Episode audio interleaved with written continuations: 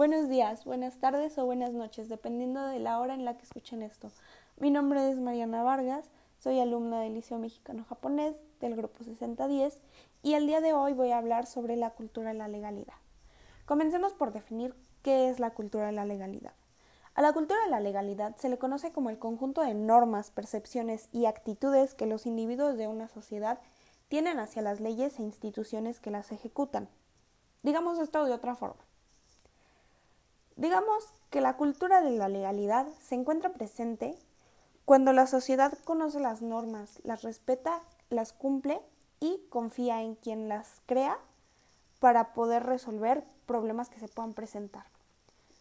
Todo esto tiene una condición, y es que nuestras acciones se deben apegar a las normas, ya sea morales, sociales, religiosas y obviamente jurídicas, ya que hay que recordar que estas son coercibles, por lo tanto, estamos obligados a cumplirlas.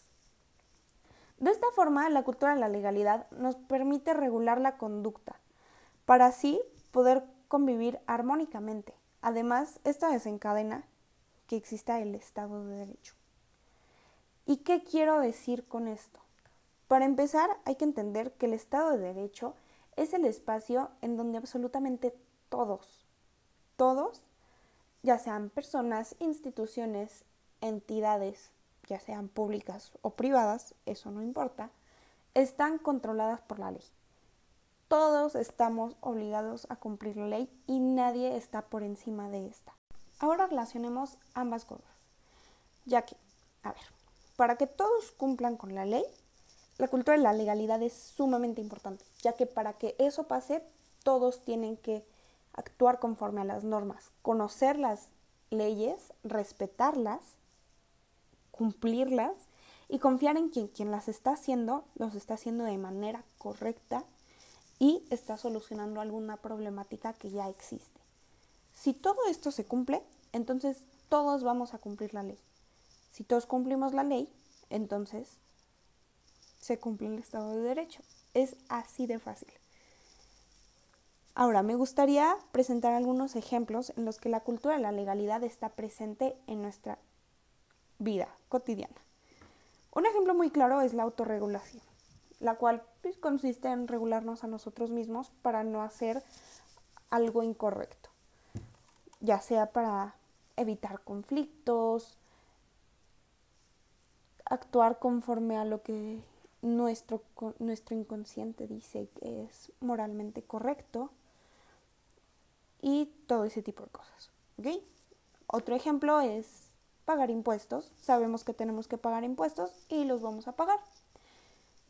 La clave aquí está en no promover la corrupción, ya que en la cultura de la legalidad lo único que se reprueba es todo tipo de conducta ilegal y la corrupción es obviamente un claro ejemplo de esto. Ahora, todo esto nos sirve para llevar un control y que las personas actúen actúen de manera correcta dentro de una sociedad. O bien, otra forma de decirlo, es que exista una ética estable. Ahora, antes de concluir con este podcast, es importante resaltar tres puntos muy importantes. El primero es que el derecho siempre habla. El segundo es que en caso de duda, el favor va hacia el débil. Esto quiere decir que el débil siempre va a tener la razón en caso de que exista una duda en algún tipo de juicio. Si la persona es alguien que no puede defenderse, entonces la razón va hacia él. Ahora, el tercer punto es que la persona está por encima de todo. No hay nada que sea más importante que la persona.